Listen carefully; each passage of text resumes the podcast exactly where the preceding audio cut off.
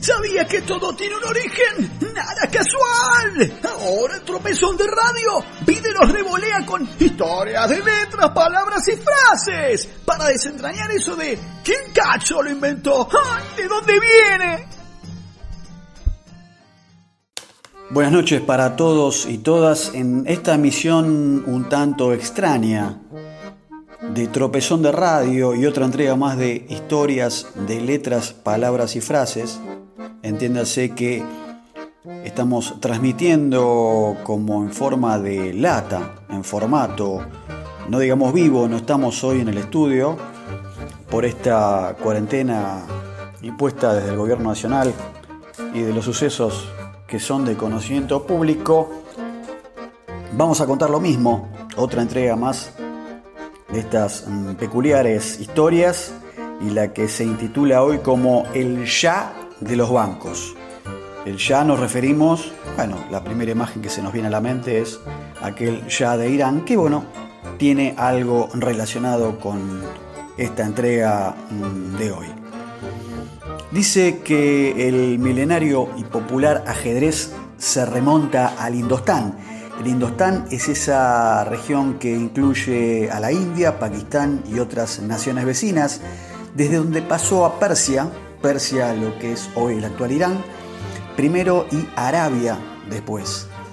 El tablero de 64 casillas, estamos hablando del ajedrez obviamente, sería el campo de batalla donde se enfrentan los dos ejércitos y fiel a la costumbre de aquellos tiempos, las armas que empleaban los indostanos eran cuatro. La infantería, lo que serían en las piezas del ajedrez a lo que son los peones, la caballería, obviamente los caballos, los elefantes, que serían los alfiles, este dato es bastante singular, y los carros, los carros de asedio que están simbolizados obviamente en las piezas que son las torres. Estas cuatro armas definieron el nombre de lo que se llamó el juego de los cuatro cuerpos, Yaturanga, que viene del Yatur, que quiere decir cuatro, y Anga, que es alas, y que en Persia pasó a denominarse Yatran, mientras que los árabes lo transformaron en Ash Yatrang y lo exportaron a España, donde fue conocido como Ayatras o Axatras, según se escriba, término que fue distorsionándose hasta convertirse en ajedrez, ajedrez, allá atrás, ajedrez, así deviene el término, y de ahí a la versión actual solo faltó un paso. En cuanto a los nombres de las piezas, comencemos por las que representaban a la avanzada del ejército, aquellas que eran lanzadas a correr por el campo como fuerza de choque. Nos estamos refiriendo primeramente a la infantería, y que si bien hoy denominamos infantes a los chicos, a los niños, en otros tiempos, en aquellas épocas, también se utilizaba para nombrar a los adolescentes. Allí en la Edad Media la infantería eran los asistentes de los caballeros o los jinetes. Entonces los infantes corrían a pie a la par de sus amos y por ese motivo conformaban una fuerza llamada pedites. Así como suena pedites, palabra relacionada con el pie, al igual que pedicuro y obviamente otra palabra de la familia como es peatón. Eso explica por qué se llamó peón a la pieza que representaba la infantería, que por otra parte marcha de manera lenta, o sea, pensemos en los movimientos justamente del juego del ajedrez, lentamente por el tablero porque van de un casillero por vez. Respecto de la torre, poco puede agregarse acerca de su origen. Las turris en tiempos del Imperio Bizantino fueron las torres de asedio, una forma evolucionada, si se quiere, de las simples escaleras para trepar las murallas, ¿no? Situémonos en esas películas medievales que no solo protegían a los hombres de la arquería enemiga, sino que también permitía disparar desde una altura mayor a la fortaleza que atacaban. Por lo tanto, no existe contradicción alguna en que las torres del ajedrez se moviesen. Las grandes ruedas que empleaban no le daban posibilidades de maniobra a esas torres y dicha condición se muestra en el tablero donde el movimiento pensemos que siempre es recto, ¿no? El movimiento de la torre siempre es recto sobre el tablero de ajedrez, a diferencia, por ejemplo, del caballo, que no solo tuerce su rumbo, sino que está habilitado a saltar por encima de otras piezas, tal como lo hace el caballo en la vida real. Antes de llamarse torre, recibía el nombre de roque. O sea, la torre originalmente se llamaba o le decían roque. Surgido de Ruk, esto es Ruk, R-U-K-H, que era en árabe el nombre del carro de dicho lugar. Dejó de ser roque para convertirse en torre y sin embargo el primer nombre se mantiene en la única jugada en que deben moverse, seguimos pensando siempre en el juego del ajedrez, en que deben moverse dos piezas a la vez. O sea, el enroque de la torre y el rey.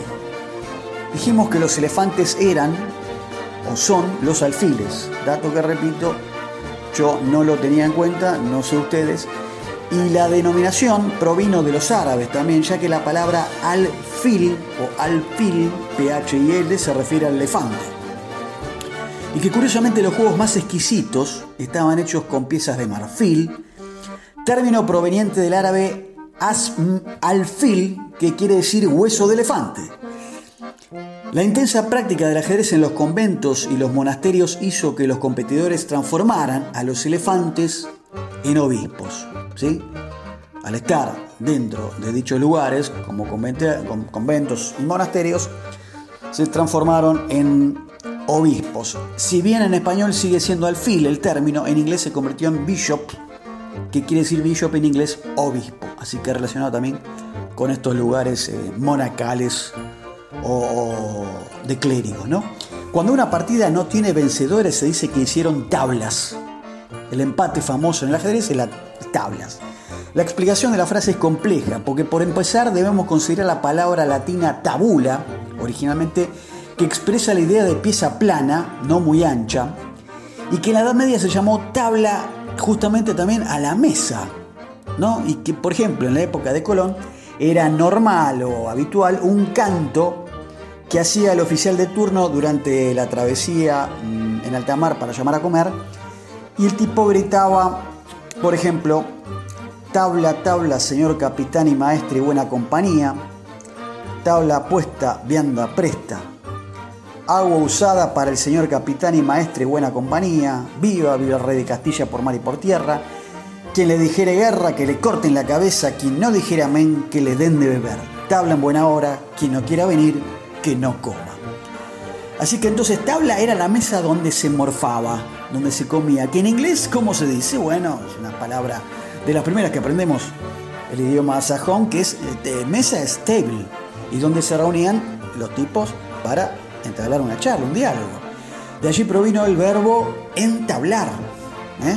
justamente, entablar una charla viene de table, tabla, por ejemplo, entablar una conversación, una discusión, era un, en un principio llevar a alguien a una mesa para conversar o discutir. Pero otra de las posibilidades que se le daba a la tabla o mesa era la de realizar partidas. Es allí que se suman distintos tipos de juegos de mesa, entre ellos las damas y el juego que hoy nos lleva entonces prácticamente toda esta nota de hoy de historias, palabras y frases, que es el ajedrez. Para las damas y otros juegos se empleaban fichas que por su forma plana también eran denominadas tablas. Y en ese caso el tablero era el lugar donde se colocaban dichas tablas y entablar o hacer tablas, ¿qué quería decir? Quería decir colocar las fichas en el tablero para empezar el juego. Fue así que hasta finales del siglo XIX se acostumbraba que en caso de empate se reiniciara la partida hasta que alguno de los competidores sacara diferencia. Por eso uno proponía hacer tablas, ¿eh? que era simplemente la invitación al contrincante, al oponente, a colocar las fichas en el sitio original para comenzar una nueva partida. O sea, después del empate, tablas, arrancamos de vuelta, vamos de cero. Por último, tenemos la expresión jaque mate, la clásica del ajedrez, que la finalización, eh, digamos, puede ser abrupta eh, o, meditada, o muchas partidas, o no, que es el famoso jaque mate que termina la partida. Eh, ya es rey en persa, en idioma persa ya es rey, la pisa rey. Y si uno dice jaque, en persa es shah. y entonces está advirtiéndole al rey enemigo que se encuentra amenazado. Y si la frase es jaque mate, en persa original, shahmat, significa rey ha muerto, el rey murió. Pero estas no son las únicas palabras del ajedrez que se originaron a partir del Shah de Persia, no. Por ejemplo, en alemán el jaque mate es Schachmat y el ajedrez se conoce como Jacques. ¿Mm? En francés se dice Checkmate y el juego se denomina Ajax. Y en inglés los términos clásicos son checkmate y el nombre del ajedrez es chess. Pero la más extraña vuelta que dio el jaque del ajedrez desembarcó en el mundo de las finanzas. ¿Por qué? Porque dijimos que en inglés jaque era check. Entonces empezó siendo un llamado de alerta al contrincante del juego, al adversario. Pero trascendió los tableros y entre los sajones, allá por el año 1300, se usaba como advertencia de peligro. Imagínense entonces un grupo de ingleses medievales atravesando un bosque, uno de ellos que gritaba ¡Check! y todos se detenían de inmediato. El próximo paso en la evolución de la palabra fue en el sentido de, de chequear, de verificar. Ante un peligro inminente hacía falta comprobar que todo estaba bien, pero el término check o chequear, como dijimos, no se detuvo en ese punto, sino que siguió avanzando. Y ya en el año 1700 se tomaba como documento en contra de una posible falsificación este vocablo. Una boleta, por ejemplo, una papeleta o un recibo que indicaba que la mercadería o la pieza en cuestión era original, bastaba como instrumento de ese chequeo. Y para cerrar un poco la historia de hoy de letras, palabras y frases, cuando empezaron a usarse papeles escritos como órdenes de pago, surgió la necesidad de encontrar la forma de alguna manera de chequearlos, de validarlos. La solución fue que quien expedía el documento se iba a quedar con una parte del mismo, con un fragmento que se le conoció como el talón. Cortame el talón, dame un comprobante para mí, ¿no? que me quede constancia. Ese talón era el comprobante y ese comprobante era el check. Por eso a ese tipo de orden de pago después se le llamó cheque. Y así fue como se llegó desde el ya hasta los bancos, pasando por el jaque. Así terminó entonces otra historia más de letras, palabras y frases